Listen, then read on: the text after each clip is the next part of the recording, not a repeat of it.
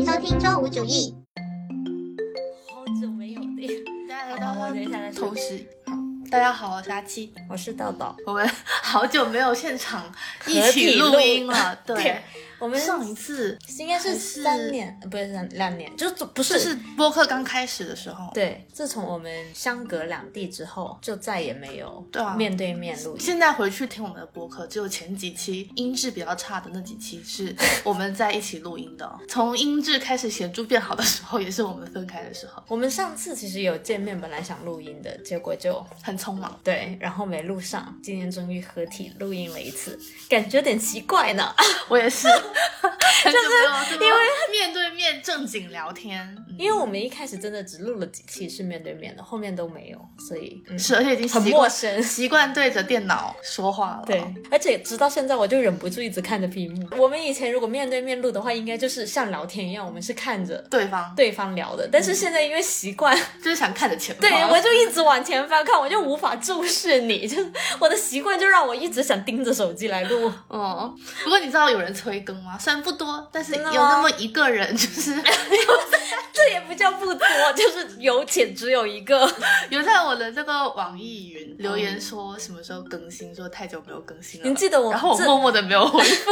你记得我们 B 站发生过这件事吗？我们有段时间不是蛮常跟 B 站的吗？但他那个而且还问说问说你和小哥的，根本不是不是但是就是催更呐、还蛮多的。哦，也不是蛮多，就是多于一个，可能就数个这样。记得我们当时可能隔了有个几个月发一次视频的时候，就有那种评论说什么我奶奶关注的博主 哦更新出现了，，对，或者是说什么诈尸了之类的，就会有这种评论。嗯，对。我们最近又越来越懒了。不是懒，我觉得是我没有长期稳定的待在一个地方的时候，我很难静下心去想说我要录个什么东西。，对，因为你太忙了，你就不是，嗯，从不是从香港就是奔波，香港通关通关开始疯狂奔波。对，就是到处跑去参加婚礼，因为通关之后也有很多亲戚朋友去香港玩，接待他们，陪他们玩啊什么的，就是没有那种好好待在一个地方的那种状态，我就根本就没有心思想说要录什么，然后聊什么，什么电视剧、电影什么的，我全都没有看。然后最近开始在狂我看到了，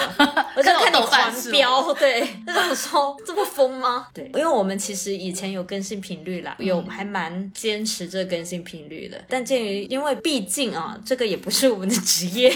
对，所以随心随地。就虽然我们没有正式的说我们要减少频率这件事情，但是我们都默默的减少了频率。但是我掐指一算，好像都快半年了，哦好快，就从我就是那时候开始你的推送，对对，那时候其实是十一月，有那么早十一、十二月。哎，我觉得最近就是不知道为什么，感觉做了很多事情，但是其实也没有多久。那是因为解封后，疫情期间的时间相比，对感知上面就是现在就，大家好像好有种解封很久了的感觉，哦哦但其实也只有几个月，都不到半年。对，就其实整个疫情过去也才没有多久而已，生活改变的很多，嗯就是三年突然就这样结束了。恍惚。我现在时不时还会有一种嗯，恍惚的感觉。前三年好像一个梦，嗯，而且他突然就是说放开就放开，大家然后大家恢复正常一样，就很快这。所有生活都但是我有一个地方有觉得说，让我意识到说还没有恢复到以前那样子，就是航空公司的航班。对很贵哦，一个是很贵，一个另外一个是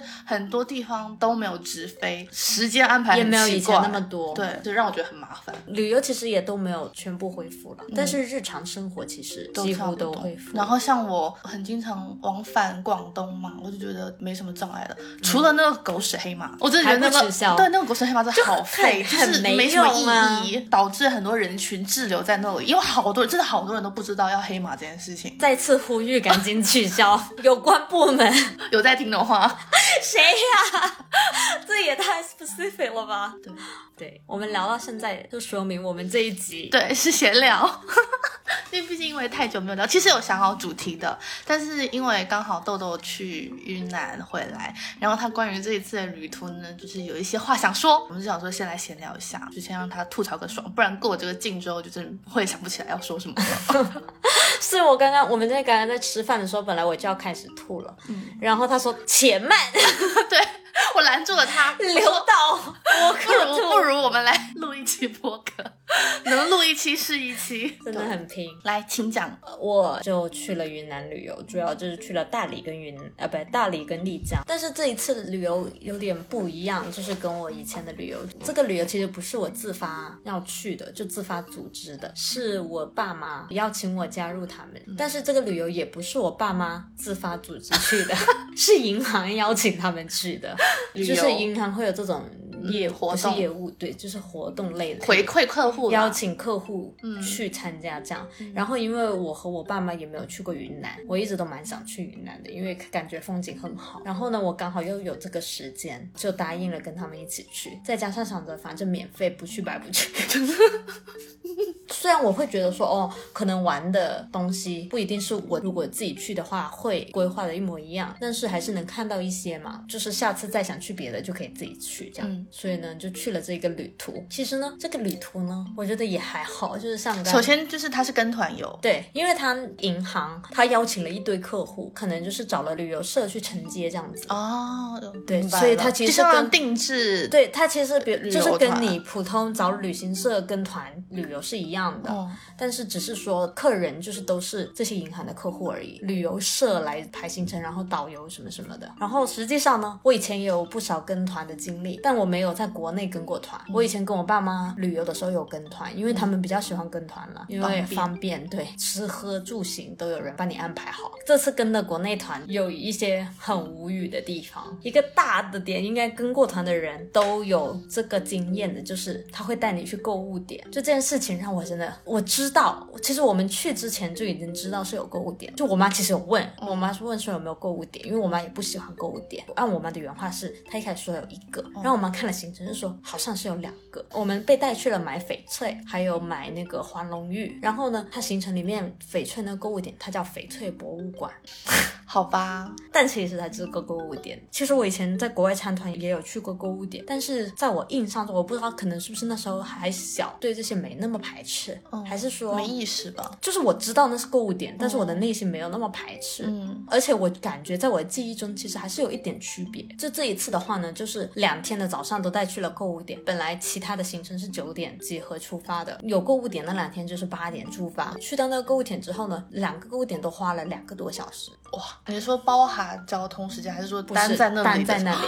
然后你知道，他这所有一样，如果有参过国内团的朋友，或者特别是有参过团去云南的朋友，肯定是一模一样。因为我在小红书查，发现流程全部一模一样，就是一个模板。你知道后来其实以前好像都有购物点，但是后来出了很多叫纯玩团，因为很多人都不喜欢购物点，对，所以他们就出了一些纯玩团，然后纯玩团就会贵一点。嗯，但是像这一次银行送的那个呢，因为他说是 for 什么 VIP，巴拉巴拉巴拉，他其实的确住宿跟吃的都挺好的，嗯，他的那个住宿还是什么希尔顿之类的那种，就是不差的那种，就不是真的是那种很垃圾的团，你懂？但是除了那些不错之外呢，但他该有购物点的地方，他这个团还是有购物点。然后他在那里待那两个小时就很夸张，就是你下了车进入了之后，他就是给你每一个家庭分配一个人，配一个人，他叫一 v 一服务，那个人就是盯着你的，你上厕所他都在你门口等着。很难受，然后你跟他说我没有这个意愿要买，他说没关系啊，你就先看看。但是他就是不走，他就会尝试跟你聊天，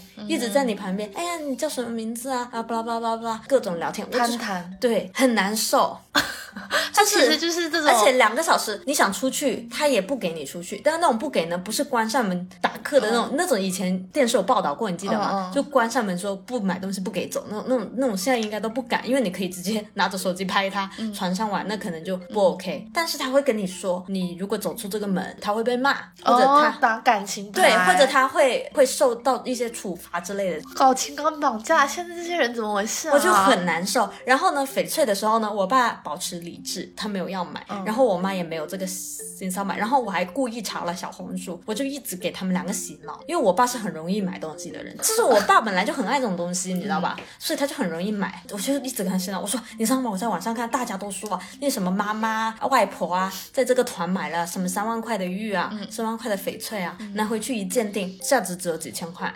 就是我就是一直跟他们这样说，就网上的人的确是这样说的，而且我的确肯定相信他是溢价，而且他溢价不止一个人，那个一 v 一服务的人，然后导游什么全部都有抽成的，对，那你的价值怎么可能真的有那么高嘛？他只是跟你说不可能有假的，那不可能有假的，那倒是合理。但它价格对，但是它有没有另外说有没有到这个价值？我觉得就你要买可以，但你不必在这里买吧。就是在我的观念上，我是觉得呃没必要。然后我就给我爸妈洗脑，然后我爸妈也觉得好像也不是那么必要。嗯，那天我爸妈就没有没有没有没有买，因为那里外下面的那个购物场非常大，超大那个场所挤满了人，都是团带来的，这么多人，他都是一 v 一服务，他那些店员有多少吗？天呐哪！然后我跟我妈就在讨论说，他们肯定是没有底薪的。如果有底薪，是不可能请到那么多人。就是我们算我掐指一算啊，上百人绝对有。对啊一，个一个人然后他一直三千块，一对一，一对一，一对一，那肯定他哪有那么多？他肯定就是可能靠就是对没有底薪，然后靠提成，他才会那么逼你。然后我到后面，他就一直尝试跟我聊天，我已经没怎么搭话了，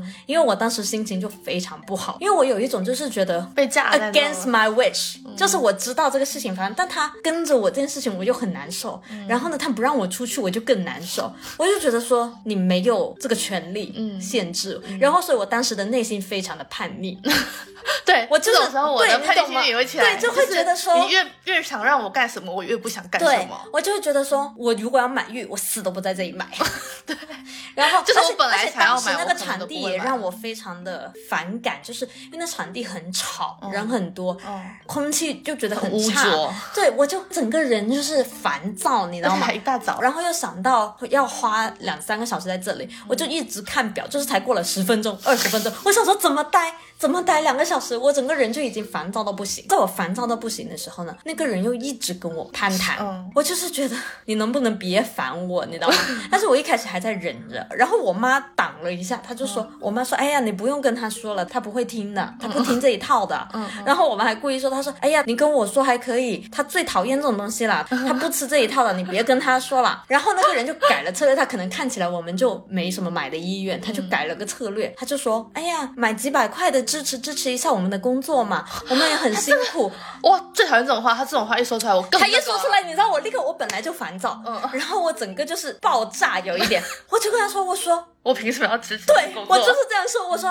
我又我跟你不认识，我凭什么要支持你工作？啊你服务我了吗？你又没有支持我工作，我为什么要支持你工作？我就是这样说，你知道吗？我对我就是我想说啊，你为什么要道德绑架我？就是我为什么要支持你工作？就算是那个导游说这句话，我还觉得有一点点道小小道理毕竟他有服务我，但是他没有啊，他就是一个销售人员呢，可能就二十分钟前见到他，他就是疯狂向我销售而已。我为什么要花几百块、上万块什么？就是而且对我我就觉得这个话术，你为什么要说这个钱？你为什么要 guilt trip 我？我跟你毫毫无就是你知道，连家人 guilt trip 我这件事情都会让我恼羞成怒，我就会觉得你不能利用我的内疚，嗯，来让我做什么事情，就是不能被 PUA。对啊，你知道我我就整个人就爆炸，我就叭叭叭叭，就是讲了那段话，然后他就不敢说话。我感觉那个人呢，他虽然很烦，但是他不是那种很燥的人，可能我不知道，可能销售也不能很燥吧。对啊销售怎么燥所以呢，他就不敢说话，他就默默站在那里看着我妈尬笑。然后呢，我妈最后说了一句说：“哎呀，反正你不要跟他说了，像我这种的，我还能理解你，但只只是理解而已。”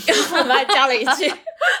我说嗯理解，对但是没有要花对钱的意思。对，这样他说我我我能理解你，但是我也只是理解而已。嗯，然后后来因为那里下面有吃的，我也撑不住，我就说我说下去买吃的吧，因为他不能真的 physically 把你囚禁在那。然后下去了之后，发现外面坐了好多人，通街都是人，连草坪就没位置坐了，草坪上都坐满了人。就是大家车就是都还逃出来的就是车还对因为不能走，你走不了然后他只能在那对。，然后就很多人坐在草坪上，我就说哇这里坐，然后我就说他们都怎么逃出来的？我爸妈也很疑惑，就怎么能逃过那个人？但是其实我们逃出来了，也没有逃出来，因为那个人就跟着我们出来了。我们在那里买吃的，其实在旁边，然后我们在那里买完吃的，坐着他又在旁边，因为我们找到位置了。然后我又买了什么薯条啊，买了喝的，我们真的在那里开始坐着，我在这里坐着边吃东西边玩手机了。然后可能过了大半个钟，他才走的。就是看着他在那里对对，他在那里待了好久，就在他怎么会怎么会？我妈跟他，我妈跟他说了好多次，我妈就说我们没有要买东西，你你不要浪费时间了。对啊他赶快去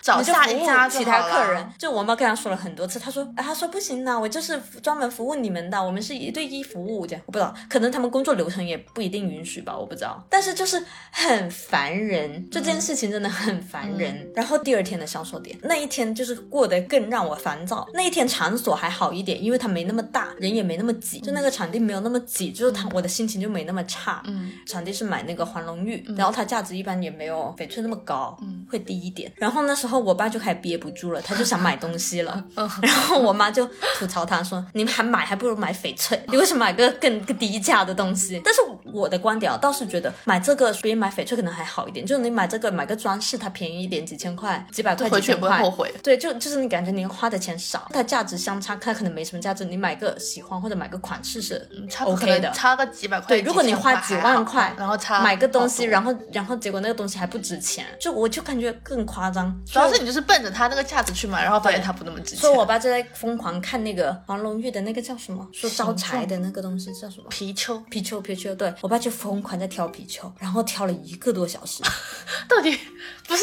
貔貅，不是都长一一样吗？对。他就是要挑那个玉玉的就是因为它每块不一样嘛，哦所以它有因为它那个黄龙玉它有几种颜色，它有黄呃黄的，有红的，然后还有那个玉的透的那种，然后它要看透度，然后然后张不张嘴，是不是阴阳眼、阴阳角什么的呃，whatever，那我也不会看，我就看着全部长一样。对我来说，我就是想说他赶紧挑完，赶紧走，因为我办的就开始你到老，你到老啊，怎么说，就是不心死。我本来也想叫他不要买，但是你又看到他在那边一直回去，一直看，你懂吗？我是想说，那你赶紧买，买完就不要再看了，就很难受。这种他也知道价值不高嘛，所以他就不会挑，特意挑那种几万块，他也有几万块，嗯，但是就感觉更没必要了，嗯，连翡翠都不是，所以呢，他就挑那种几千块的，在那边看，就挑了。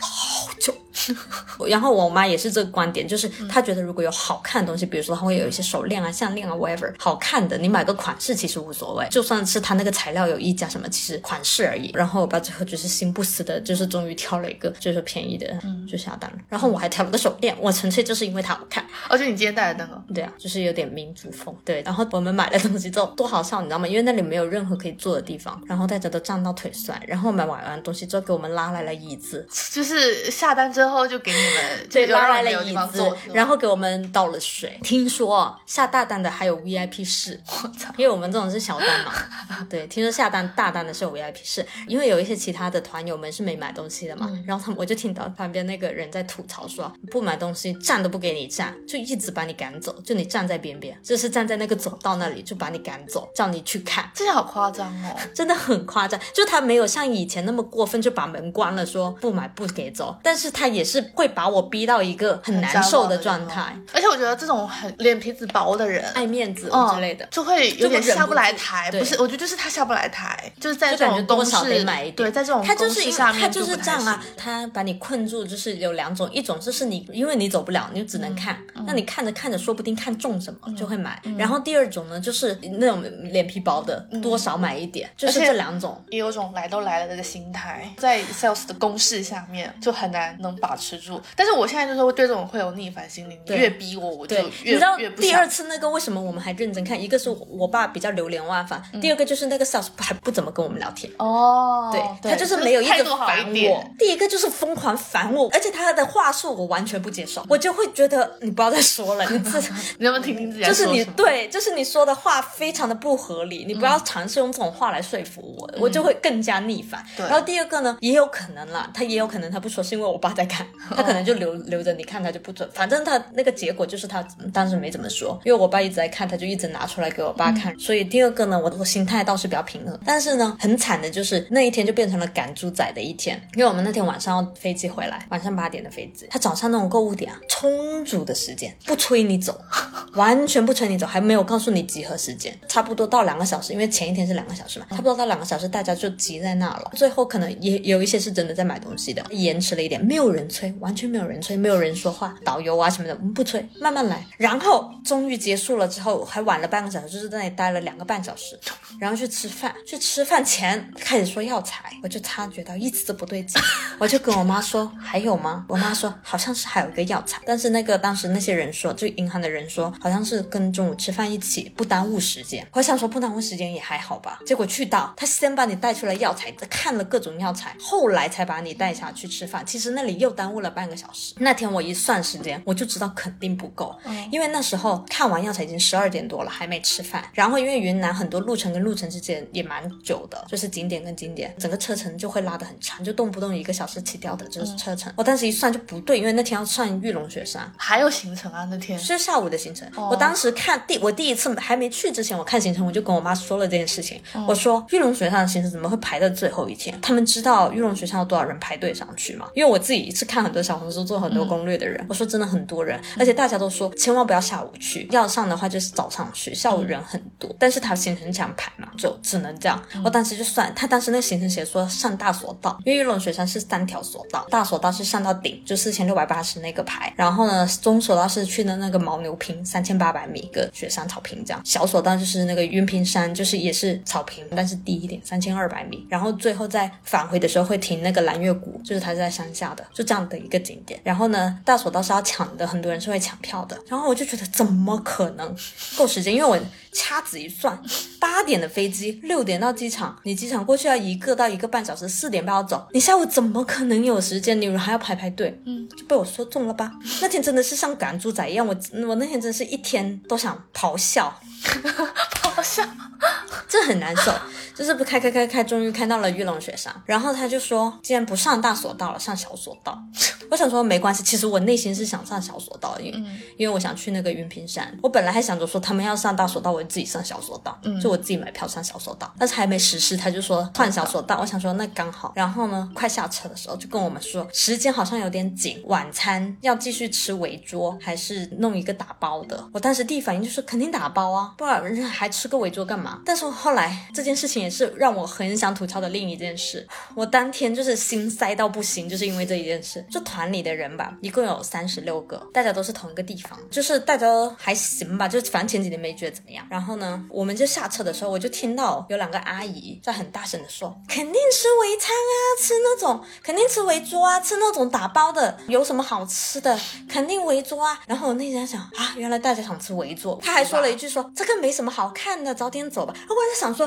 来玉龙水来去丽江玉龙水上那不是大点吗？是五 A 景点，但是因为团嘛，我就觉得如果大部分想要围住，那其实就没办法对啊，对我当时还觉得还好，就开始排队去那个索道，就排排排排排，还打蛇饼。我就算了一下时间，我说我完全想不到这怎么够时间去吃饭。他说去吃饭要开五十分钟，吃饭的地方，我就想不到到底能怎么做到，这时间怎么可能赶到？我就想象不出来。然后我们排队的前后可能有个十几人吧，嗯，在那边讲，就有几个阿姨，不是前面那几个，就在说，哎呀，肯定吃打包的啦，哪有时间啊，巴拉巴拉。然后我就说。然后我就说，对呀，是不是？我也觉得。然后后来就讲讲讲讲讲，发现那一大群人可能有二十左右，因为一共三十六个人，可能有二十多个人都说打包啦，那就打包啦，赶不及啊什么的，就好像还还好啊好啊，那打包啦这样子说。然后就说那就跟那个领队说一下，因为当时那个领队没有上，领我们的是那个银行的负责人。然后呢，我们就跟那个银行负责人说，正要跟他说的时候，就是前面那两个阿姨就是说要吃围桌，还很很大声的说，快一点就赶得上了，肯定吃围桌。啦，就他的语气是比较对冲的语气，对，大家就没怎么说话。然后我当时在想说，怎么，反正我怎么算都来不及，反正我就觉得那再看吧，到时候赶不及就没办法嘛。嗯，然后大家就排队排了少说有四十分钟，然后上上去呢，上到去之后，他们说快点，每个人拍一张照就好下来了。然后我上到去，我说不对啊，我可是做过攻略的人。他们在索道一下车的地方有一个小的那种台，类似观景台，然后有雪山，很多人在那边拍拍。我可是做过攻略的人。我就觉得不对劲，那个人就说啊，快点，大家在这边拍两张就走。我说这里不是景点哎，这里只是下索道的地方，大家可能看到景色不错，在这拍照。我说景点是走出去过去的，那个才是那个云山坪，因为没有人做过攻略，但是很多阿姨叔叔老人家就以为那个就是上来景点。我说不，我可不行，你是拍了快一个小时上来叫我在这里，当然大家都没有去到真正的景点。嗯，然后我就看那边跟我妈科普，然后因为我不爱跟人沟通，我就每次都把话跟我妈说，然后我妈跟他们说，哦。然后我妈在那边科疯狂科普说这里不是景点啊，是那边才是。然后有两个方法过去，一个是电瓶车，每人二十块可以来回十、分钟左右那电瓶车，不然你可以走过去，可能十五二十分钟吧，很挺快的。然后来的人就很多人都说 OK，、就是想要去的，因为大家都上来了，只是他们不知道就听了那个领队的的话，你知道吗？嗯嗯那个领队估计他是特意不说的。银行那个吗？你不是说不是，就是他还有一个就是那种找了一个人，他说是当地的，可能是这个景区的哦领队之类的，就是把你们带上去？，对他也就是说大家这里拍一拍，赶紧走。哦然后我当时就说不对，我我我拍了一个小时下来，你知道这我在这里拍一拍，赶紧下去。然后我们就所有人搭了那个电瓶车，就去了那个云平山那个里云山坪里面的那个景点。嗯然后呢，那也的确就是美多了嘛。嗯，然后 白眼。然后，然后大家就就在那边拍，但是真的逗留很短时间，大概五分不到五分钟，他们就说走啦，走啦，走啦，就赶猪仔一样。我最后我最后的照片只有一张，我爸就帮我拍了两次而已，就是擦擦擦擦擦一次，擦擦擦擦一次没了。然后我最后选中照片就一张，就是我就多按了几张风景照，这样。那也不得呀、就也不得啊，但是没办法，因为所有人都走了，但是好歹也去了，好过没去，我们就往回跑，上电瓶车就回到那，然后排队下去，然后下到去呢，本来说要下去的时候顺便去蓝月谷的，他们后来就说，哎呀，时间赶不上吃饭，不去蓝月谷。然后我爸妈也以为是不吃饭了，因为他们也听到很多人说都不吃他们很多人就说不吃嘛，所以我妈呢问那个领队，银行的那个领队，我们说还是吃饭吗？他说去啊，然后我妈就说不是大家都说不吃吗？然后那个领队说去吃啊，去吃啊，大家说去吃，我们就很疑惑嘛，就只能他们就说哦，那就不下蓝月谷，直接去吃饭，因为不然会赶不上吃饭。我内心当时就又很心塞，我就觉得为什么要为了吃那个围桌不看那个景点？你去旅游不是看景点比吃围桌更重要吗而？且主要是那种而且是围桌是那种而且是团餐团餐的那种是那种对啊当地特色然后我妈我妈也很困惑，我妈就说要买咩好嘢食，我做咩还有食，要餐半餐的吗？就她觉得一顿半顿，要啊为什么一定要坐下来吃围餐？但是如果你说大多数人都想吃，那你跟团没办法，你有团队精神嘛。但是问题是我们当时排那那十五二十个人，起码肯定是过半数的都说不吃，不知道为什么最后的决定是去吃。你知道后来就发现是什么吗？就是说话大声的人，就他们是比较有去蛮横的人，因为他跟那个对队强烈要求要吃围桌，对，就两个人。我后来发现就两个人，只有两。后来呢，爆炸了一番，就是在车上的时候，我们本来我内心就已经很不爽，我爸妈内心也不太爽，因为他们也觉得不合理。而且第二个，我爸妈其实是很有时间观念，我爸妈是宁宁早不宁迟的那种，嗯他们就觉得赶飞机是件很重要的事情，不能误机。他们平时去机场也是各种提早，他们就没误机过，他们做事就是这样子的。爆发点就是那个导游在车上开始说我们现在去吃饭，然后他就在算那个时间，他说大概要五十分钟去到那，然后吃，他说啊那大家就吃快一点，然后我们六点十分集合，大概七七点十五二十分到机场，我妈就爆炸了，我妈说七点二十分到机场，我们可是八点的飞机。啊，七点二十八点的飞机，七点二十到机场，对然后那不是要然后我爸就人在机场狂奔我爸就说不行啊，这样肯定赶不上的。然后那个导游就说，但是因为你们要吃饭，我们就只能赶赶。然后我爸就说，那就不吃了呗，我们直接去机场。那个导游就说，因为大家之前都决定了吃了，我们已经订了餐了，我们现在就按照这个来走。然后我妈就爆炸，那我妈其实也是个暴脾气，她只是平时不爆而已。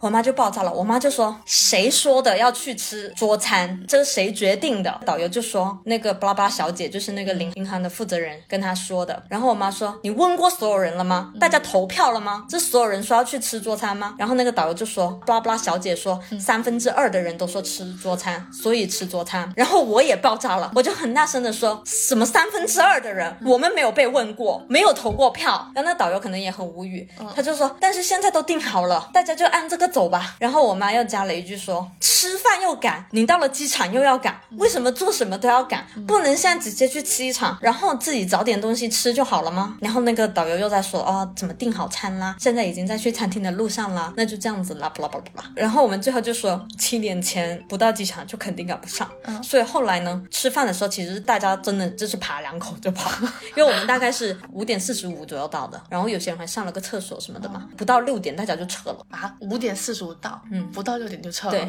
那不就是真的是15爬？两口，对，因为大家也香港飞机嘛。我们最后到机场是七点，还好就是那个 check in 没什么人，值了机，然后过安检，然后到登机口是刚好登机了。然后我当时就说，再晚一点怎么可能赶得上？我说下次是两个 lucky，一个是我们排完值机排完之后，后面其实排长了一点，因为丽江的机场不像广州机场那么多人，广州机场机值机经常很多人排嘛，那丽江那个就会小机场会少一点。然后再加上我们当时的确是几乎一进去就可以值机的那种，但是我们走的时候，我看到后面还排了可能大概四五个。如果当时排了四五个，我们说不定就赶不上。第二个就是我当时看那个在靠廊桥的率是百分之二十九，如果他当时那个是要坐接驳车的话，摆渡车的那种的话，他就会更早登机。然后我们刚好百分之二十九的几率是靠了廊桥，所以我们去到那里直接登机口直接过去。对，就是说我们到登机口一路没停哦，就从值机到安检到走到登机口，而且还很短哦，那个登机口还很靠近。虽然它机场也不大，但那个登机口不大。去到登机口就已经在登机了。对，不然你真的或者你就算车塞一下车你都赶不上，就刚好也不塞车，就全程过来。我一开始查还有一点塞车，但我们来的时候不塞车才赶上的，就是很瞎。就那一天我就是全天都不爽，早上就被带去这个购物点囚禁了两个半小时，然后大家排队的时候，因为大家知道很急的时候，就很多人在抱怨说，哎，那个死人购物点，如果没有这个购物点行程，那天行程是刚好，就早上就去玉龙水上，那就不存在这种东西了。但是他的购物点，他就是想你多买，他又不催你，那时间就一直这样往后，然后整一天都没有什么体验，就是赶猪仔，就五分钟、五分钟、五分钟这样。然后我那天就是我不行，这种我会爆炸，就是吐槽到不行了那天。然后再再有两个非常蛮横的阿姨，就硬要吃饭。你说我真的是觉得，你如果大多数人想吃饭，那我可以理解，因为是跟团。但是为什么只有你们两个想要吃饭？但你就是因为声音大就得听你的。然后我当时还得出了一个想法，就是原来我妈的暴脾气还不够人家来，你懂吗？就是一山还有一山高。但那个其实那个领队也没有去问过大家的意见吧？没有问啊，他就是他就是因为那两个阿姨姨很语气很坚持，你懂吗？然后她语气就是那种听上去好像背后有千军万马的感觉。对，所以呢，你知道他们就是那种不想不想忤逆，加上他这些都是他的客户客户就不想得罪，所以就是会这样。其实如果你们当时也去跟那个领队讲说不要吃，就直接但是不够人家大声。你们当时有跟他的领队说吗？没有的，那没有。但是因为如果你们那当时一群人都有这样说。但领队是没有肯定是听到了，对，但他鉴于但是他真的很大声，因为因为我们当时其他的说不想去吃的人，也是自己小声嘀咕的那种，嗯就真的有真的都在小声嘀咕说，哎呀，为什么要硬要吃那个啊？什么时间那么紧啊？巴拉巴拉，就是没有一个出头啦。很难哎，因为他真的很霸道的性格，你知道吗？你就说那两个坚持要，你听他们说话你就知道了。就是没有比他更硬的人是吗？，对，他是嗯就是那种，就无论你就是一个人是有小，就是你们不想吃的和那两个想吃的是有对过话有啊，因为他们也不是面对面对话，因为我们都在排队，其实都听得到。嗯然后我当时不是说我们那里已经有十几、二十个人说，哎呀，大家都统一意见了，说，哎呀，不吃了，巴拉巴拉的时候，他听到了，他就补了一句话，你记得吗？他就说，哎呀，那不是不是不是，肯定要大家吃围餐啊，哎呀，这这肯定赶得上嘛，这些有什么好看的啊？就这样，然后大家就沉默了，对。就是没有人敢再站出来比他就是更大声的怼。就是你要不然就跟他吵架，你知道吗？就是对啊，就知道但是就是因为大家又觉得没有必要，是不对，就是不想息事想这种事。情，对，你知道这就是这种。对，我觉得在旅途中遇到这种人真的。你说如果叫我去吵架吧，我也真的不是很想，就是就算我真的非常不满意这个情况，我也真的不是很想去跟他吵这个就发架，生正面的就为了冲突为了这个事情去吵这个架，就我也不想干这个事情，嗯，而且我也不是那种性格很强硬的人，所以就是我会觉得我妈在这方面都输给他了，你知道吗？不过说真的，如果真吵起来的话，你妈也不一定会输吧？我觉得可能会输，那个人真的很横的，很强硬的那种吗、嗯 o k 好吧。因为我妈呢，她只是在某个点上可能会发脾气或者怎么样，但是我妈不是一直都会发脾气的人而且我妈是 kind of reasonable 的，她也觉得有道理，或者她听进去的时候，我妈就会软下来，嗯，去做谈判这样子。那我觉得跟团好像就是会有这种对潜在的风险，遇到一些无理取闹的人。另外一个点就是，我也挺想吐槽，那因为他的导游是分了两个，都是按当地导游分的，就丽江一个，大理一个这样子，不像以前那种跟全程的。第一个导游，其实我觉得我就是又有点我不知道怎么形容，我不知道是不是我的问题，就是他其实是感觉起来还是一个挺 nice 的，他说话的方式跟他语气，跟他就算对每一个人，就是我感觉他相对来说是 nice 的人，不是那种很奇怪或者很我不知道怎么说，反正就是不好啊对对啊，就都没有敷衍。但是我从第一天、第二天听他在车上，因为导游在车上要说很多很多话，各种各样的话，活跃气氛的呀，介绍景点的呀，然后还有一些相关的 whatever，他们就会狂说狂说。我就是越听越不舒服。其实不是他说话的方式，是他说话的内容吗内容。但是呢，我发现一个很大的矛盾点，就是除了我，全车的人都很喜欢他。OK，我为什么会觉得不舒服呢？是因为他前面就开始讲一些偏历史的东西，我本来很认真在听，嗯我很认真在听，然后到后面呢，我忘记讲到什么，因为他讲话还挺跳的，我发现有时候讲到这个突然跳到这个，可能是因为他不停的讲，所以他的思维。思维有点可能哦就想到什么说什么，就是我有发现他思维没有那么连贯，但这不是我感到不舒服的点，就我觉得无所谓。这个。是他开始讲很多一些关于民族，有点类似民族精神的东西，是从他讲到历史开始的，但是我觉得他非常的不客观，就是这件事情很困扰我。明显带着主观情绪的对。但是我另外一个感觉就是，我无法分辨他是真心的，还是他是为了迎迎合我当时很大的感觉是，我觉得他在迎合，嗯。所以我才不舒服的。我觉得他觉得这车人想听这个，他才这所以才么说的。才才这么，这是我的感觉，嗯。但是我不知道我有没有以自己的想法去这样子度量人家，但是他的情绪很强烈，然后他就开始讲到一些很火很也听起来很不适的一些历史相关的东西，他还讲到一些什么童子军之类的，说就是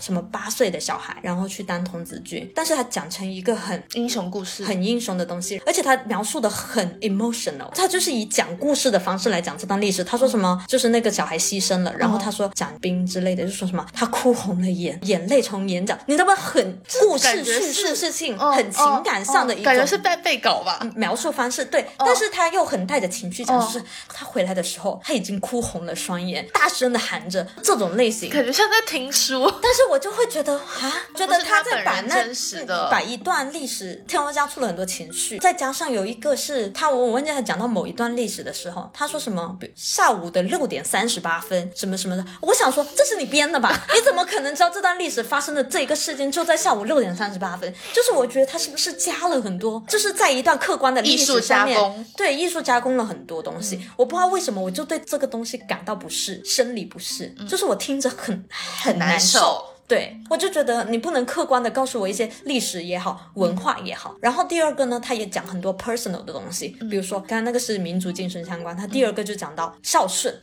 为什么要在旅游的时候讲你懂不懂？？我就觉得，因为在座的大部分是哦妈妈、爷爷奶奶，所以我为什么就说我感觉他很迎合这件事情，让我很难受，因为我就觉得这些人想听。你知道，他们最大一个特点让我觉得很功利，就是我又不知道是不是我只有我这么想，是不是把他想的太坏了，还怎么样？我觉得很功利的一个是，他需要用这种 bond，、就是这种就是情感上的连接，最后让你给他买东西，哦，因为第三天就是天让你对他产生好感。对你觉得跟他聊得来，你觉得他是真心的，哦你觉得你跟他三观一是个他是个致的。好导游，然后然后你第三天才会信他的话，给他付钱买东西，因为他第三天就要做销售了。他自己也说，他说导游的工作到最后就是销售，我也不怕告诉你们。嗯然后我们今天要去这个购物点，巴拉巴拉巴拉怎么怎么样？我觉得前面那两天都是大铺垫，是然后再再讲回那个孝顺的事情，他就在讲说，我不知道大家有没有这种感觉，我现在最怕的就是妈妈会离开我，我每次想到这个事我操事情，我就会红了双眼，巴拉巴拉就讲讲讲讲讲，讲的很 emotional。好夸张，讲的很 emotional，然后孝顺这个事情讲了很长，我又听得很不适，有一点说教的感觉，你知道吗？嗯，他说什么现现在的年轻人怎么怎么怎么样，在场就是说。不是只有你一个年轻人？其实还有几对年轻的 couple，、但是他们坐在很后面，我不知道他们怎么样，他们也不太说话。然后我在一群老人家中间，因为我跟着我爸妈一起。哦，他那孝顺，我就听起来又是我说你说想爸妈多回家看看那些没无所谓，但是他有一点我又觉得嗯 不是听的不是太舒服，就是有有那种你知道像我们以前说的有一种种情感绑架。对对对，那种感觉。再到最后一个是我想一下，哥，我想到了，我不是说他会说一些自己 personal 的东西吗？然后除了孝顺之外，他有时候就会，应该是他自己也本来很信一些风水的东西，然后也很适合这些老年人，然后他开始讲名字的含义啊、风水啊这些东西，其实也无所谓，他分享就分享吧。但是呢，他就开始讲说前一个客人呃带了一个小孩，客人人的小孩呢，就是有点多动症，就是反正到处去揪人家头发什么什么的。然后他就跟那个带他来，他是奶奶还是什么的，就聊开了。然后他就对那个老奶奶说说，你知道，就是问题就是你孙子就是那么调皮什么的，就是他名字没取好，反正就是太大了，这名字压不住，所以呢他就很调皮什么什么。然后我觉得。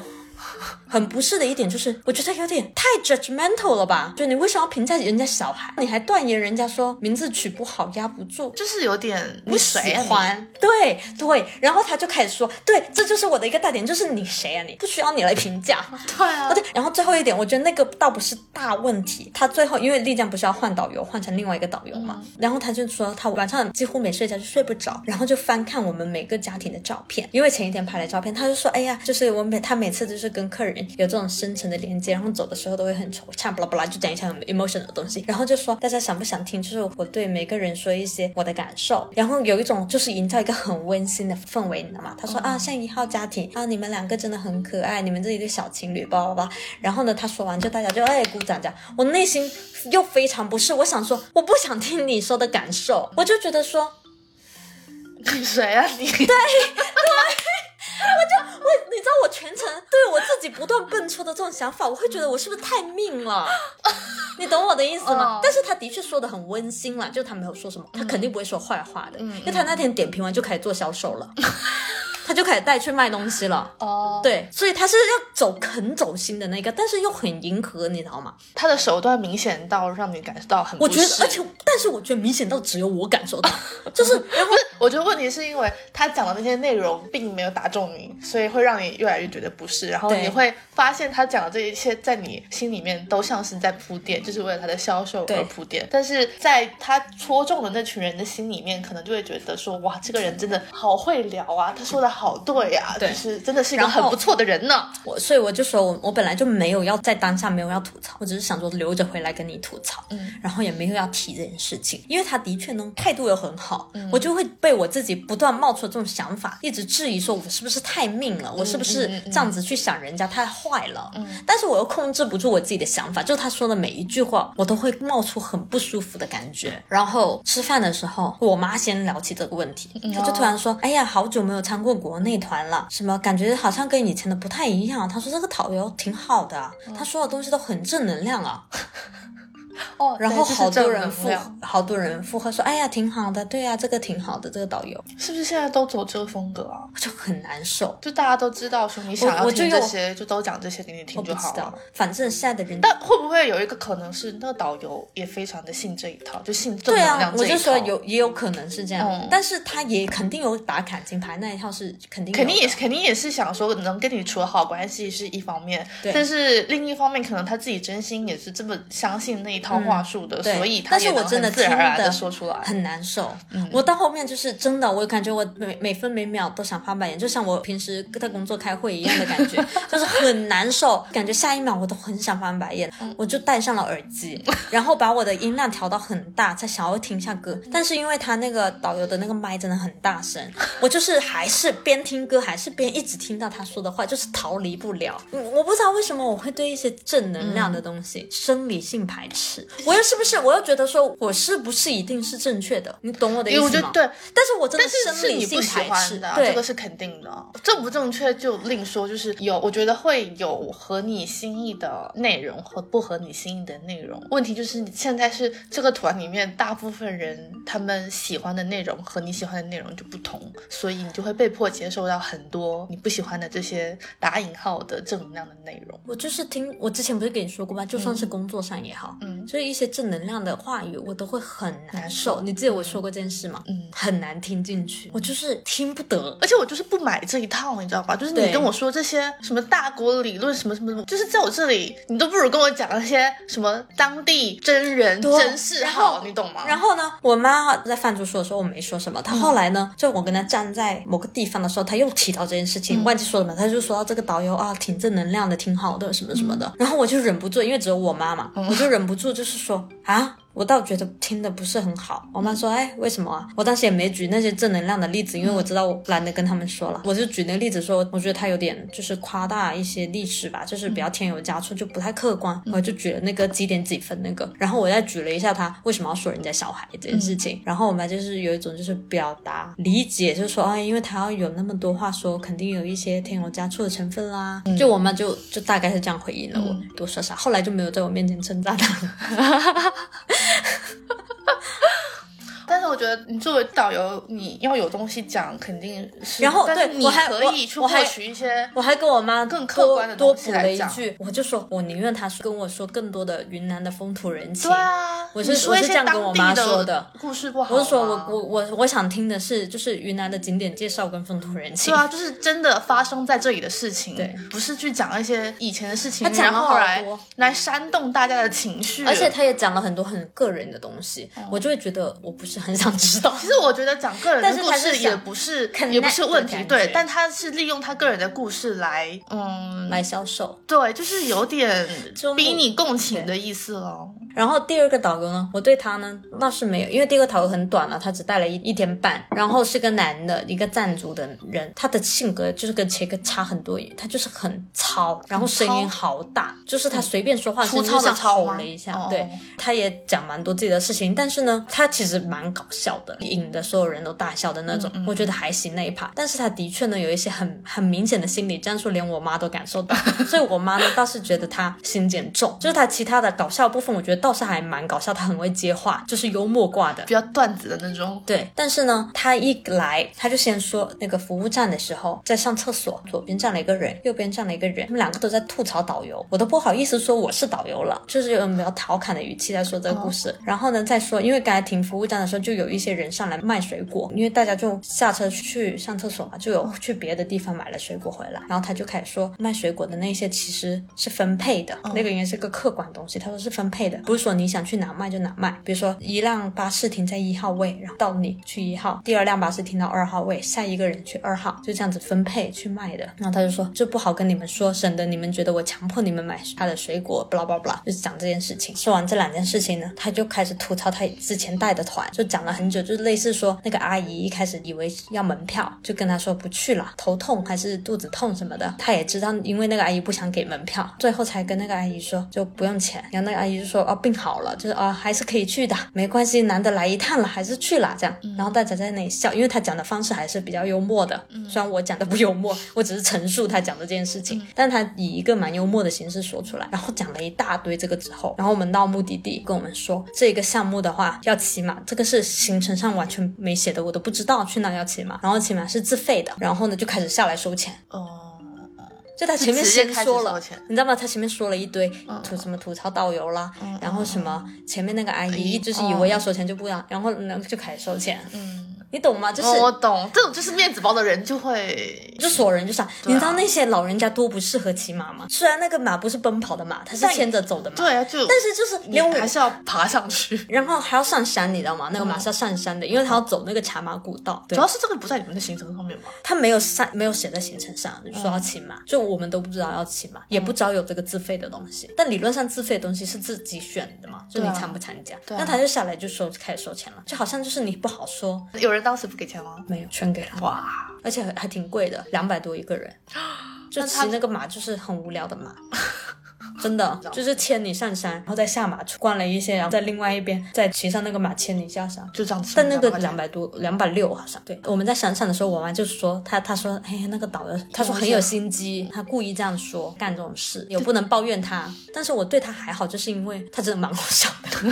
就是他他说东西就是真的有好笑的地方，真的是哄堂大笑，就车上的人都，所以就是在这方面是还行。但是我爸的原话就是，这个导游不能惹他，因为他感觉就是那种还蛮暴脾气的，因为他说话很大声，然后呢又一惊一乍，就是你会觉得他情绪有点不稳定。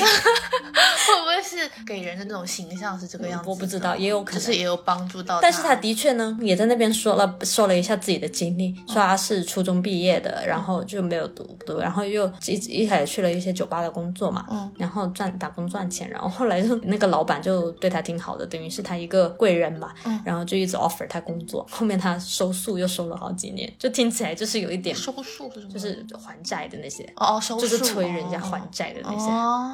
所以呢，就听起来有点吓人，对你知道吗？讲这种经对，历，然后我妈呢的意思就觉得说，她说这些就是为了吓你们。然后你知道，大家没有那么 hype，大家又不是那种什么美容院每天要打鸡血的那种。比如说，她说早上好，下面的人零零星说早上好，但是不会所有人齐声大喊说早上好那种，那没有那么鸡血嘛，就不会不可能。我通常是不出声的那个人，他就在那边说什么都不张嘴啊，你不张嘴，我就要撬开你的嘴。就他说话很狠的，你知道吗？就是这透着一股狠他说、我就没有搞不定的客人，你今天不张嘴，我明天就把你的嘴撬开。就就是那种。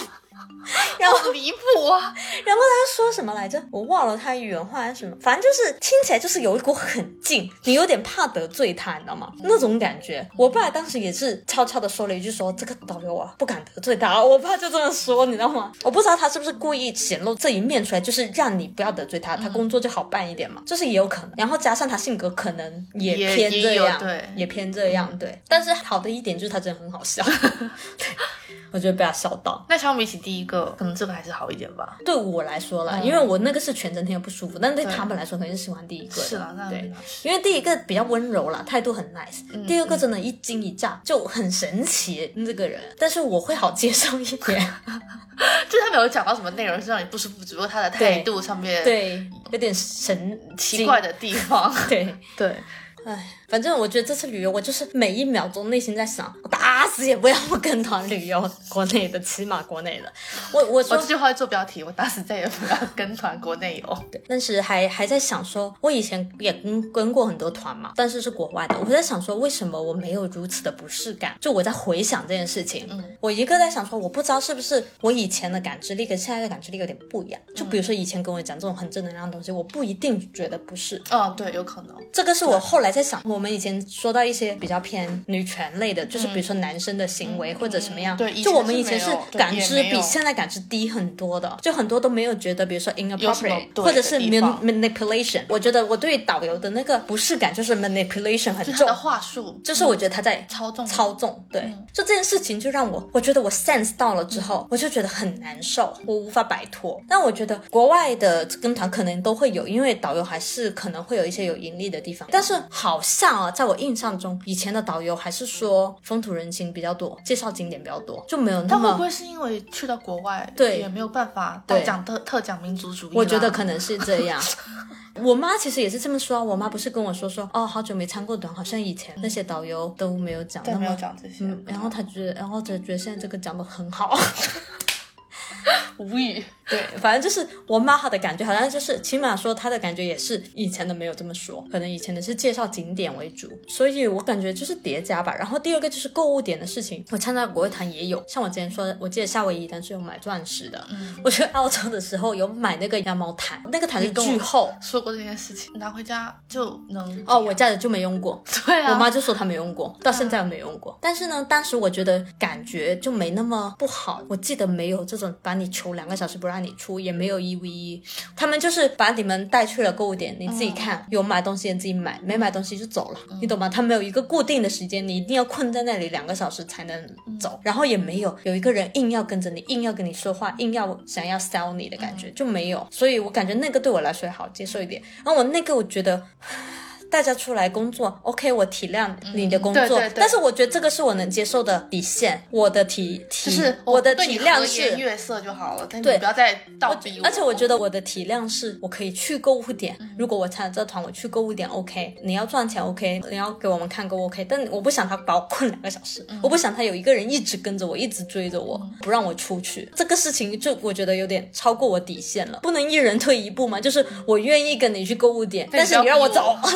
对，就是我我合适就买，不合适就走。唉，头很痛，我就是再也不想跟团，真的。我不喜欢跟团，就是会有行程上会有很多让我不舒服的地方。以前年纪还小，然后你没有能力做任何的改变，然后现在我就觉得，那你不能我以前限制我。没有，我我这次呢，本来是抱着很平常的心去的，毕竟是不用，因为是不用。钱的，我就觉得说，比如说景点不合意也无所谓，就去 whatever 他们带去的，去购物点也可以，我都很 peace 的。我结果呢，我还是觉得有一点踩到了雷点，就是我没想到连导游的话都能踩到我的雷点这件事情。购物那个又觉得太夸张，就是我我已经知道去购物点了，我对购物点其实已经是平常心了。我没想到一个时间那么长，他不让你出去，还要各种就是有一个人跟着你上厕所都在门口等你，就是太夸张，